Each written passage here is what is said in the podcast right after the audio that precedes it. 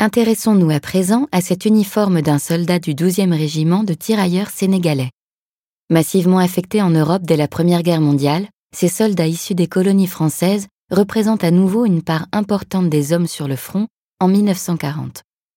Il est important de relever que malgré le qualificatif de sénégalais, ces recrues ne sont pas toutes originaires du Sénégal. Elles sont issues des colonies françaises subsahariennes, telles les actuelles Mali, Burkina Faso et Guinée. Près de 150 000 subsahariens ont ainsi combattu aux côtés de la France lors de la Seconde Guerre mondiale.